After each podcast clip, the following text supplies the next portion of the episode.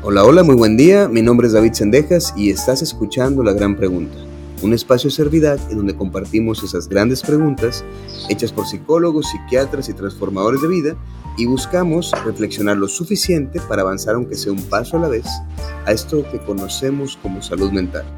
El día de hoy me es muy grato tener aquí a alguien con quien conversar y no solamente estar hablando yo, y pues no es cualquier alguien, la verdad es, es, familia, es una persona que admiro y es un muy, muy, muy gran terapeuta, un excelente psicoanalista. Yo creo que de los que más me gusta escuchar que conozco. Iván, ¿cómo estás? Muy bien, muy bien, gracias. ¿Tú qué tal? ¿Cómo andamos? Muchas flores, ¿verdad? Para entrar. Sí, por eso me gusta, me gusta venir aquí, porque hay, hay muchas me, flores de por medio. Hay, much, hay, mucha flor de por medio. Pero no todos los que vienen les, les doy flores, ¿sabes? O sea, es, es genuino lo que, lo que vengo a decir. Ah, gracias, gracias. Iván, pues mira, una de las cosas que hacemos aquí en la Gran Pregunta, y una de las primeras que vienes, es que tratamos de reflexionar de, de temas o preguntas que uno de repente escucha o, o, o trae al consultorio, a la clínica. Uh -huh.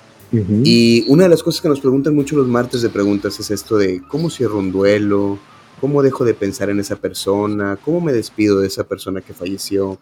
Y tiene que ver con esto de los duelos.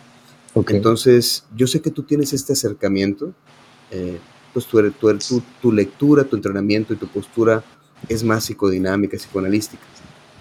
Me encantaría, uh -huh. por favor, ¿tú, ¿tú qué haces con esa clase de cosas? Cuando de repente alguien llega y te dice, lo que pasa es que no he cerrado esto o tengo este tema pendiente. ¿Qué se hace? Creo que algo que, que escuchamos mucho en la, en la, clínica cuando llegan pacientes en situación de duelo es que el estado en el que están es, es insoportable y por eso escuchamos esto de ya, dime cómo cerrarlo, cómo terminar, cómo despedirme, pero ya no quiero que me duela, ya quiero atravesar esto, ya lo que... Bueno, más bien, no, no se piensa en, en un... En, en un tránsito Ajá, en un transitar el duelo, es más como un quítamelo, ya no quiero, y pues algo que, o no algo que se tenga que decir a manera de receta, pero sí algo que tenemos que tomar en cuenta al momento de escuchar ese tipo de casos, es que no hay que censurar el dolor a manera de con tantas sesiones ya te vas a sentir mejor y te vas a poder despedir de esta persona, lugar o cosa que has perdido, ¿no?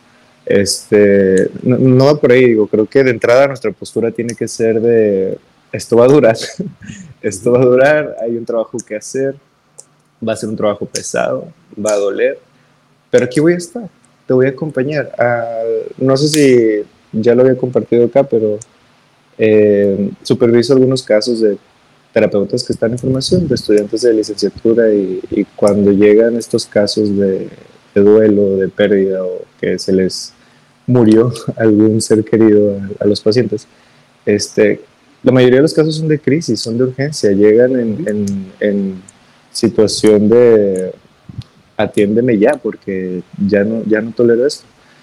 Y algo que les digo es que nosotros no, no vamos a curar nada ahí, curar en el sentido de, que te digo, de, de lo instantáneo, de, de lo rápido si Esa algo parte hay... que te dicen, oye, quiero que me arranques esto que siento. Y es claro. Que, sí, así es. Y esa es la demanda con la que llegan, la verdad. Es, es muy común escucharlo así. Y bueno, a estudiantes, a personas que apenas están dedicándose a la clínica, pues les puede llegar a resultar bastante angustiador y preocupante. Pero algo que yo les digo es que eh, deben de recibir al paciente en postura de, sé que duele, pero pues aquí te voy a acompañar, aquí voy a estar, entre los dos igual y pesa menos pero no prometer que va a dejar de doler para la noche a la mañana. Justo eso es lo que, bueno, por ejemplo, a mí me he escuchado decir muchas veces cuando estoy en sesión que yo digo que es que el dolor se siente, tiene que sentir. O sea, no hay una forma en la que lo puedas evitar. El dolor se tiene que sentir. Uh -huh. Y justo ese intento de evitar el dolor, esa forma de anestesiar el dolor, es lo que hace que el dolor este, se perpetúe, o sea, siga pasando. Eh. Esa persona que acaba de sufrir una pérdida, un amigo, un familiar que falleció, y que entonces se va al celular y se pone a ver películas y trata de distraerse, hace todo lo opuesto que, que sentir el dolor. O sea, hace uh cosas para anestesiar ese dolor y solo se distrae. cuando aquí el tema tiene que ser un, va a doler y parte de la cicatrización es el dolor, o sea, no puedes brincarlo. y, sí, eh, es muy común postergarlo, es muy común ignorarlo y por eso esto de que cuando llegan a terapia llegan en calidad de urgencia, porque eh, eso no atendido se les está apareciendo otros, en otros lados, se están enfermando, el cuerpo está hablando, el rendimiento no es el mismo, este, y por eso la, la, premura, ¿no? De hay que hacer algo, atiéndeme ya, cúrame ya, y pues bueno, pero creo que eh, pérdidas, y al menos en cuanto a una perspectiva clínica, este, pérdidas siempre va a haber, eh, muertes y separaciones, estamos acompañados de estas desde que nacemos, casi, casi. Este, no es algo, mm, no es algo, no, nuevo per se, pero no es algo que desconozca el, que desconozcamos anímicamente, pues, o sea, eh, es algo que nos acompaña toda la vida en gran o poca medida, pero este, hay pacientes de los que inclusive por más que eh, hayan pasado por X cantidad de pérdidas, eh, a pesar de eso le repelen a la muerte, les, da miedo, es algo que no, no, se atraviesa, como estabas diciendo. Este, y, yo creo que es un tema porque, por ejemplo, no estamos acostumbrados a, al dolor. Y no sabemos ni siquiera qué es lo que se hace con el dolor, o sea, cómo, cómo uno lo acomoda. Yo me acuerdo que en algún momento escuchaba a un paciente decir algo así como, es que yo quiero que me pase algo como, como a Simba en El Rey León. ¿Como a Simba? Como Simba en El Rey León. O sea, tú te acuerdas de la película y entonces, entonces Simba, cuando crece, tiene como que este momento en el que tiene una, un contacto con su padre desde las nubes y le dice, recuerda que yo estoy dentro de ti, y Simba mm. como que acomoda ese dolor y va y salva el mundo. Y yo me acuerdo de un paciente que decía, yo quisiera que fuera así de sencillo poder como que avanzar. Pero pues no hay nubes, nadie me habla a mí desde donde yo estoy. Y, fíjate, o sea, con El Rey León, que se me hace una muy buena película, o sea, como que te deja muy claro el cómo, cómo resuelves el duelo. Simba vio a su padre, se sintió culpable de que falleciera y pues luego pasan todas estas cosas en la película hasta que él se da cuenta que como que su papá siempre estuvo en él y eso lo ayudó a acomodarlo. El problema es cómo trasladas eso a, a fulanito, a Pancho, a, a, Juana, que están trabajando y están sufriendo la pérdida de su pareja, o están sufriendo la pérdida de un trabajo, o están sufriendo la pérdida económica. O sea, ¿cómo trasladas esa metáfora tan útil a lo cotidiano? Fíjate que voy a hacer una confesión, nunca he visto el Rey León. sí sabía, sí sabía que, sí sabía que se, se, eh, se moría este, ¿cómo se llama? El, el león. El primero. pasa, pero Dios santo, te acabo de spoilear o no sé qué. qué, qué ¿No has visto el Rey León? No, no, nunca lo he visto. O sea, conozco escenas, pues, Hakuna Matata, pero nunca lo, nunca lo he visto. Y no sabía que pasaba eso de las nubes, pero me parece una manera muy bonita de ejemplificar al menos la, la lógica freudiana del, de la melancolía, así es. A mí, o sea, a mí, para mí cuadra mucho. Déjeme, déjeme entonces lo pongo más en contexto, Iván, para la gente que nos está escuchando. Eh, de repente tiene como que un momento muy depresivo, muy gris, Simba. Se da cuenta que el reino de su padre fue usurpado por su tío. Y por entonces, el, el, otro león, el, el otro león, así es, que, que, es su tío.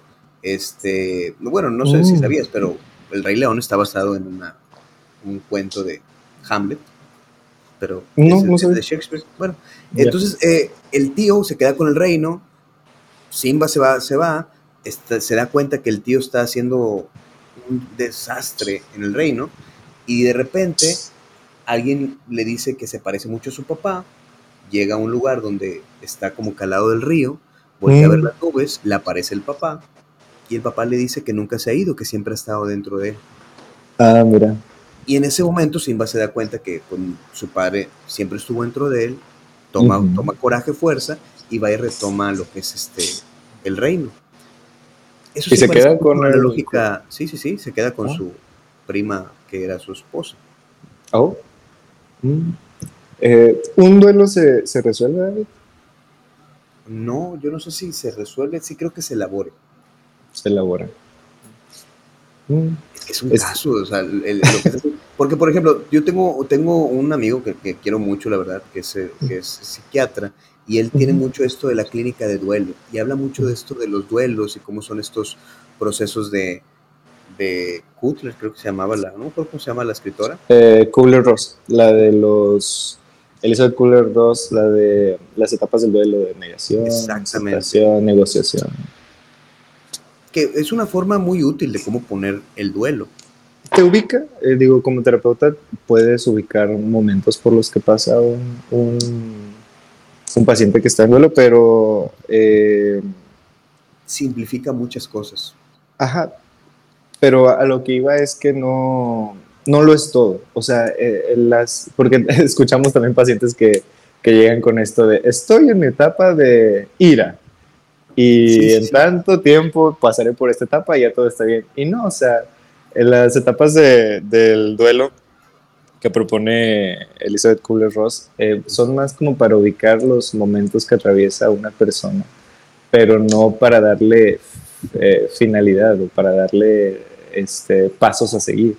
El trabajo del duelo es precisamente eso que hizo, que hizo Simba, Es, es, encontrar lo perdido. Y cuando, eh, digo, en, la clínica no, se trata de hacer promesas ni, decir qué es lo que se va a hacer, pero sí preparar el terreno para el trabajo que se vaya a, estar este, elaborando con el, con el paciente. Y algo paradójico que, que discutimos en, en, grupos de lectura y en estos grupos de supervisión que te comento, es que yo les digo a, los chavos que, que el, el, trabajo de duelo termina de elaborarse cuando el paciente encontró a lo que se perdió. Y, y hace mucho ruido y suena paradójico y, contradictorio porque ¿cómo, vas a encontrar? Ajá, ¿cómo vas a encontrar a la persona que, que falleció al al lugar que dejaste o, a la pareja que tuviste, al trabajo que se fue, al, objeto perdido. Eh, pero sí, precisamente es, es, eso. Este, si regresamos o, nos remitimos a, a Duelo y Melancolía de Freud, que es de los primeros artículos que tratan esto de, de, de la lógica del duelo y qué pasa con los pacientes enduelados. Eh, no sé si te pasa a ti, pero es, ahorita que nos estábamos. Digo, este tema lo, lo habíamos querido hablar desde hace rato y no se podía hacer. Y por hemos tenido varios duelos. inconscientes. sí, este, pero antes de eh, venir aquí contigo y así, pues a mí me gusta darle una releída ¿no? a, a, lo que vamos a tratar acá. Que no sé si te pasa a ti, pero siempre que regreso a, a Freud, a Klee, a Greenson y a estos autores, ¿no? este, siempre encuentras algo nuevo y eso es algo que me gusta mucho del psicoanálisis. Siempre terminas leyendo, si ya lo leíste una, nueva cinco veces, ajá, encuentras cosas nuevas. Y ahorita que me estaba eh, remitiendo a la, a la lectura, este, allá para la gente que nos, nos, está escuchando, que quiere saber cómo lo que habla. Digo, tengo entendido que para eso es esto, para hablar de lo que discutimos tras bambalinas. Este, Freud ejemplifica de una manera muy bonita el, qué pasa con una, una, persona que está endolada y el trabajo que se hace durante. Y a mí me gusta explicarlo como... Mm, voy a tratar de hacerlo más, más gráfico posible porque pues estamos a pura voz, pero como un circuito. Este, pensemos en que el pacientito que viene porque perdió a alguien es un círculo. Y toda relación que, que se tiene, al menos desde nuestra perspectiva, desde, nuestra escuela, es, es, como un circuito, pues porque son dos bolitas que están en constante movimiento de afecto, de líbido o de amor, si lo queremos ver de una manera más entendible, no tan técnica este, yo te deposito algo y espero que eso regrese de alguna otra manera. Por eso decimos los analistas que es un, circuito, el famoso circuito de la pulsión. Este, toda relación en la que hay amor de por medio implica un, circuito porque es esperado que el amor que yo estoy depositando de aquel lado regrese. Porque ¿qué pasa cuando este, damos eh, no, a manera de cuantificarlo, pero cuando damos, no sé, un 50, ese 50 tiene que regresar. De alguna u otra manera, no porque yo te dé un abrazo, tú me tienes que regresar el abrazo, pero este, el amor regresa. Y lo que dice Freud es que en, en el duelo, por eso se le bautiza como pérdida, porque la otra parte que estaba en ese circuito ya no está. ¿Y qué pasa con, es, es lo que, lo que, qué pasa con todo el amor, todo el afecto, todo el alivio que invertí con, con esta, este objeto, persona, lugar que amaba? Este, ¿qué pasa? Por eso escuchamos mucho en la clínica estas preguntas que se hacen los pacientes de ¿y yo? ¿Y qué voy a hacer yo? ¿Qué va a ser de mí? ¿Qué va a pasar conmigo?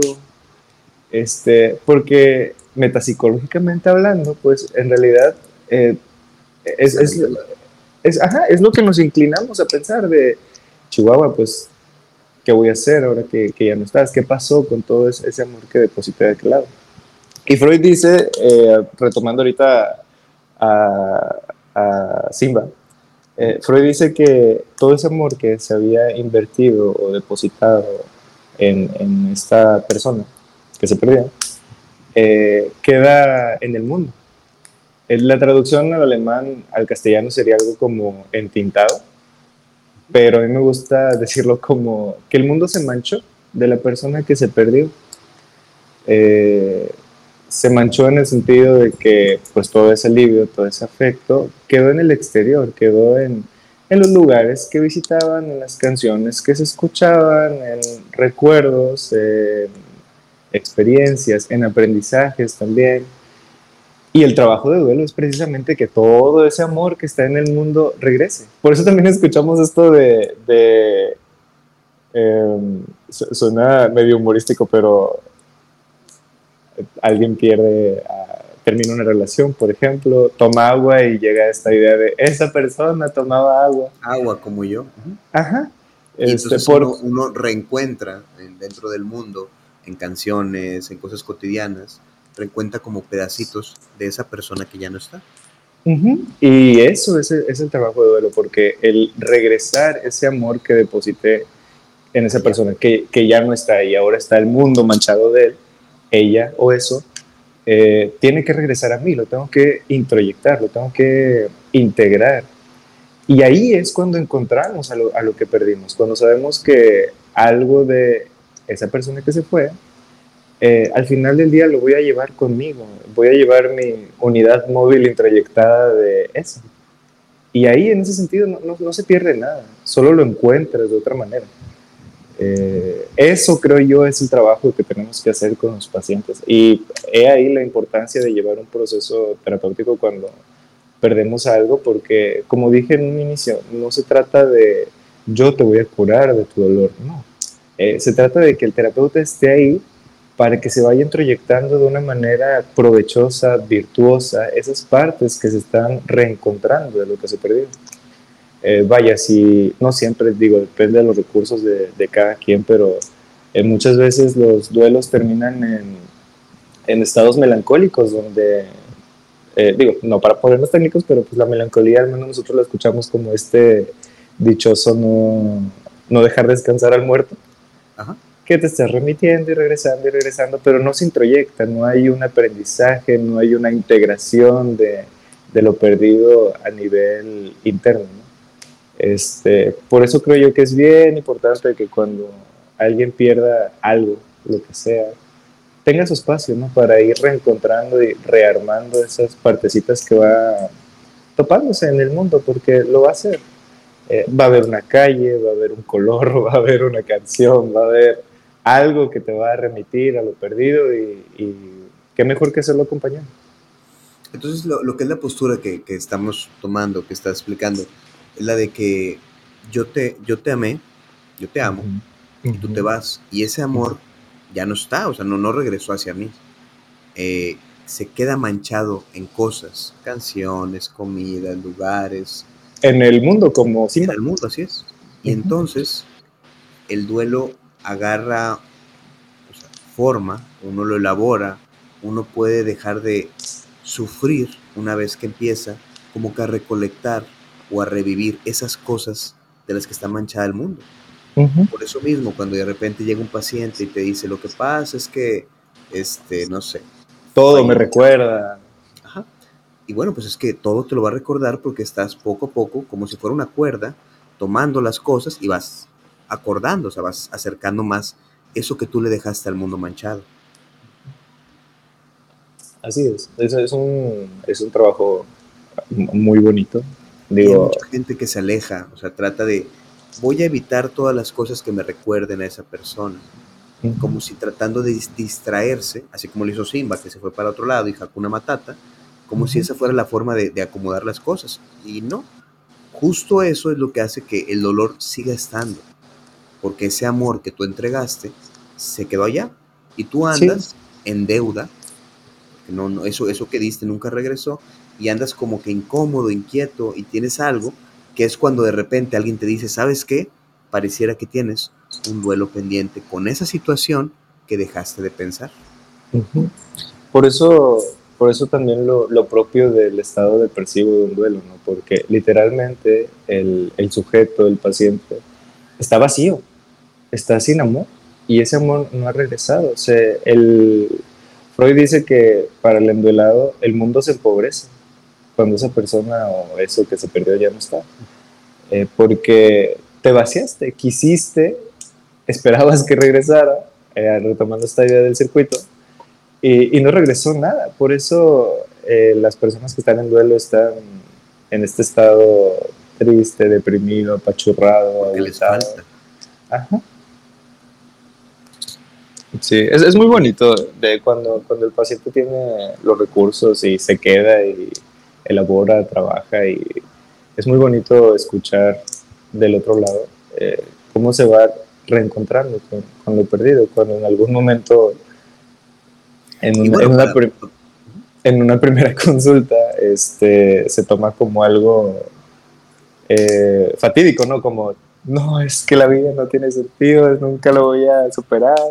Es muy bonito, ¿no? Cómo va introyectando poco a poco lo que perdió y de repente se atraviesan cosas como, no, pero es que esa, esa expareja que yo dejé, ¿cómo voy a estar como que tratando de, recuperarla? Y no, no estás recuperando a la persona que dejaste, estás recuperando el amor que tú entregaste. Y, es, es, un tema totalmente diferente. O sea, no estás reviviendo el amor, estás retomando el amor que tú diste en algún momento. Para eso hay que chillarle, hay que enojarse, hay que, hay que ver esa película que no quieres ver, hay que escuchar esa canción para darte el espacio de retomar eso que tú entregaste y que no estés en deuda, porque justo estar en deuda o estar en falta, estar perdido, es lo que haces que dices tú, es que no sé qué tengo, no sé qué tengo que, que no, que, que, me siento triste o no sé qué me pasa. pues es que... Ahorita, ahorita que, que, dices esto de la ingenuidad de, de no sé qué tengo, no sé, no sé qué me pasa. Estaba acordándome de, de un paciente. Este, no sé si tenemos tiempo para hablar de casos de pacientes. Claro que sí. Precisamente es, es, un, es, un, es, un, caso de, de, un paciente que estaba enduelado.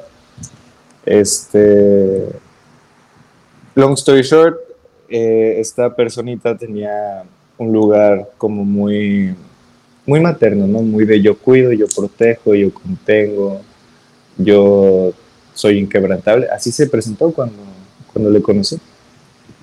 Este, yo no lloro, y estoy aquí porque estoy llorando. Y yo no hago eso. Ahorita que decías lo de, es que no sé qué me pasa, esta persona eh, desconocía totalmente que los muertos le estaban pesando porque esta persona decía que eh, tenía en su casa una colección de urnas, ¿no? De sus mascotas y familiares cercanos. Como esta persona tenía un, lugar en cementerio en su casa.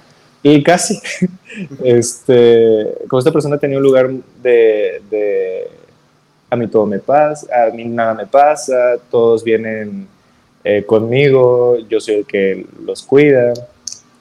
Este, como que no se había dado cuenta, ¿no? De, de tanta tanta muerte que había atravesado y no se había dado cuenta de, no se había dado el tiempo más bien de, cuestionarse si, si, estaba del todo bien.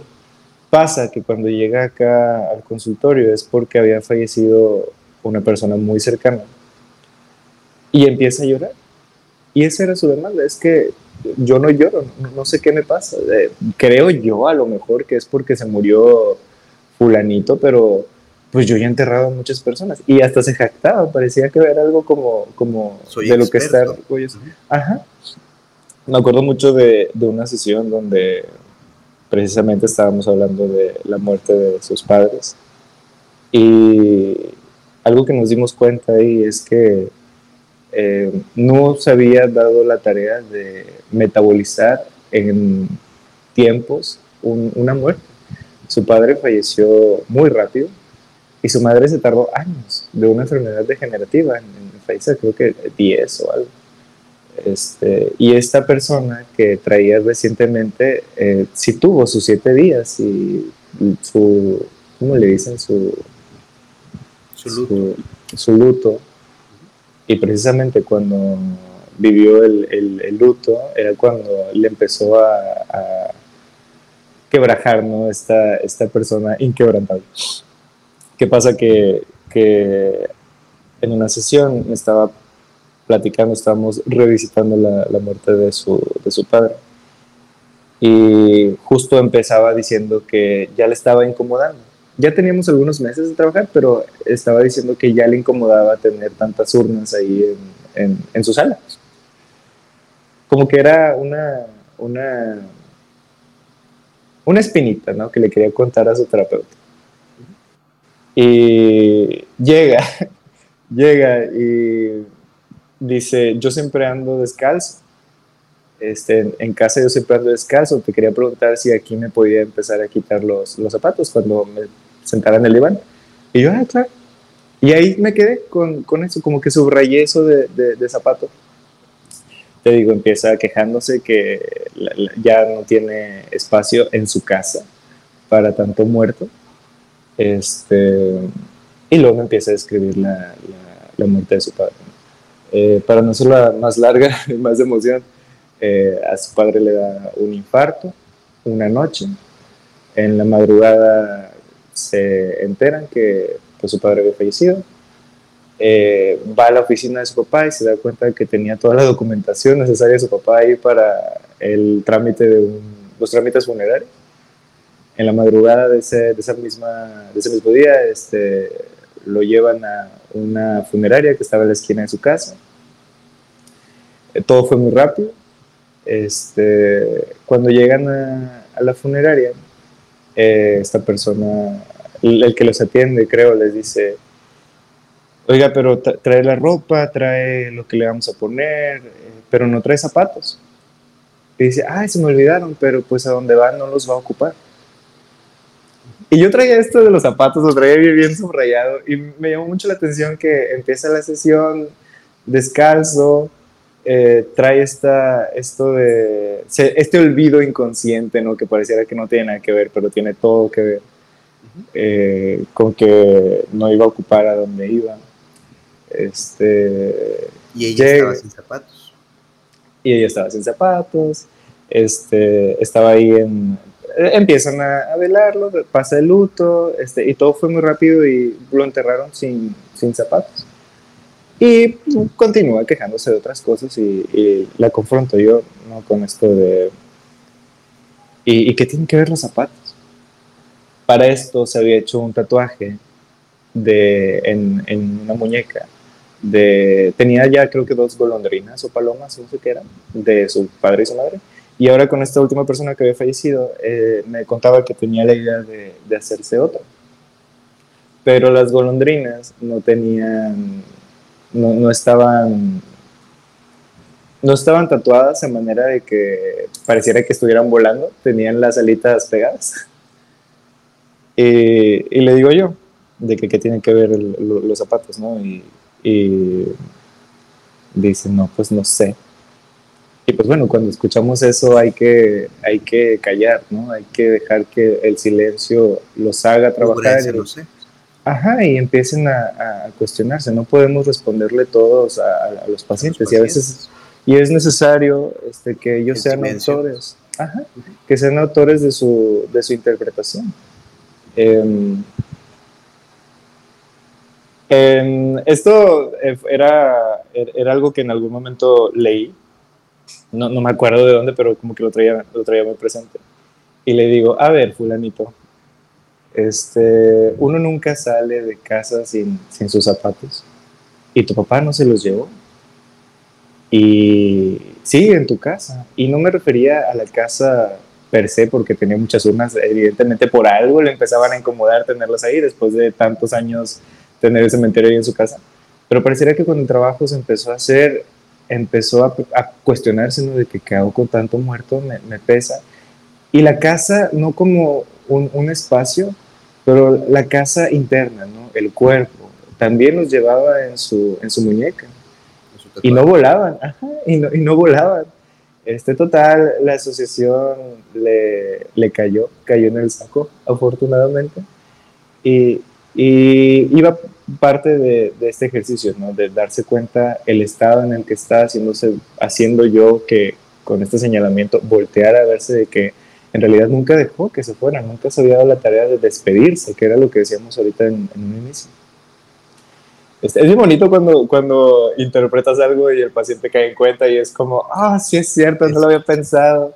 Es, es, es una muy bonita interpretación, o sea, prácticamente no, no lo dejó ir de la casa porque pues nadie sale de su casa sin zapatos. Uh -huh. Y los, los, los gorriones o los pájaros que tenía pues no vuelan, entonces uh -huh. tampoco se van. Y es una forma simbólica, que esto pasa mucho más de lo que ustedes creen en la, en la clínica, que uno se da cuenta que hay cosas que tienen como que mucho significado, mucho símbolo, y, y tienes que sentarte a preguntarlo. O sea, ¿por qué eso de los zapatos pareciera algo irrelevante burdo. para muchas personas, burdo, pero para esa paciente daba mucho sentido el no quiero que te vayas.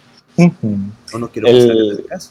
El último el tatuaje que traía planeado hacerse de Manora, esta última persona, sí lo dibujó con alas. Y no porque yo le haya dicho, oye, tal vez deberías de dibujártelo con alas. No, fue, fue algo... Eh... ¿Esa es la voz que haces cuando haces este, interpretaciones? no, no, no. Pues mira, tú tienes tu voz de skipper cuando grabas podcast, así que yo creo que tengo todos... mi voz de skipper, así es, bautizada por mi, mi esposa.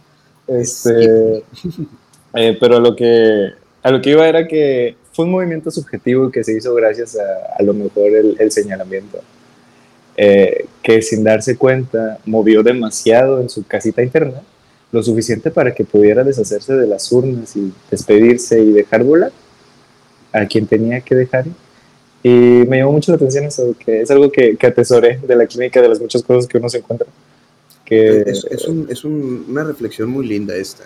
Fíjate que, que, quiero yo, yo agregar, este, pasa mucho que en asuntos de duelos pendientes, que uno no sabe que tienen pendientes, la, los puede ver, los puede escuchar o los puede evidenciar cuando alguien te dice que batalla mucho para dormir. Mm, También. Es que te vienen a, a clínica y dicen, yo no, yo no puedo dormir, no sé, apago la tele, apago el celular y de repente estoy incómoda, estoy incómoda. Y eso, eso es porque el ruido que está fuera de ti se apaga y ya no te queda otra cosa más que escuchar el ruido que está dentro de ti. Uh -huh. Dentro del mundo del duelo viene siendo esta parte de me falta algo, no he cerrado algo, ese amor que di y yo, ¿dónde quedo? Entonces, a veces el no poder dormir también es una forma de, de entender que tenemos un duelo. Y así como eso hay muchas cosas. Uh -huh. En estos temas del duelo, pues hay mucho que cerrar. Pero yo creo que el día de hoy vamos a cerrar por aquí. La sí, creo que, que, creo que faltan cosas que, que revisar. Que me siento con la necesidad de decirte que me encanta mucho cuando, cuando tenemos podcast tú y yo. Deberíamos dejar de tener resistencias inconscientes y grabar más seguido, porque sí. tanto yo como la gente que nos escucha, creo que es muy interesante tu perspectiva y la forma en la, en la que compartimos esto.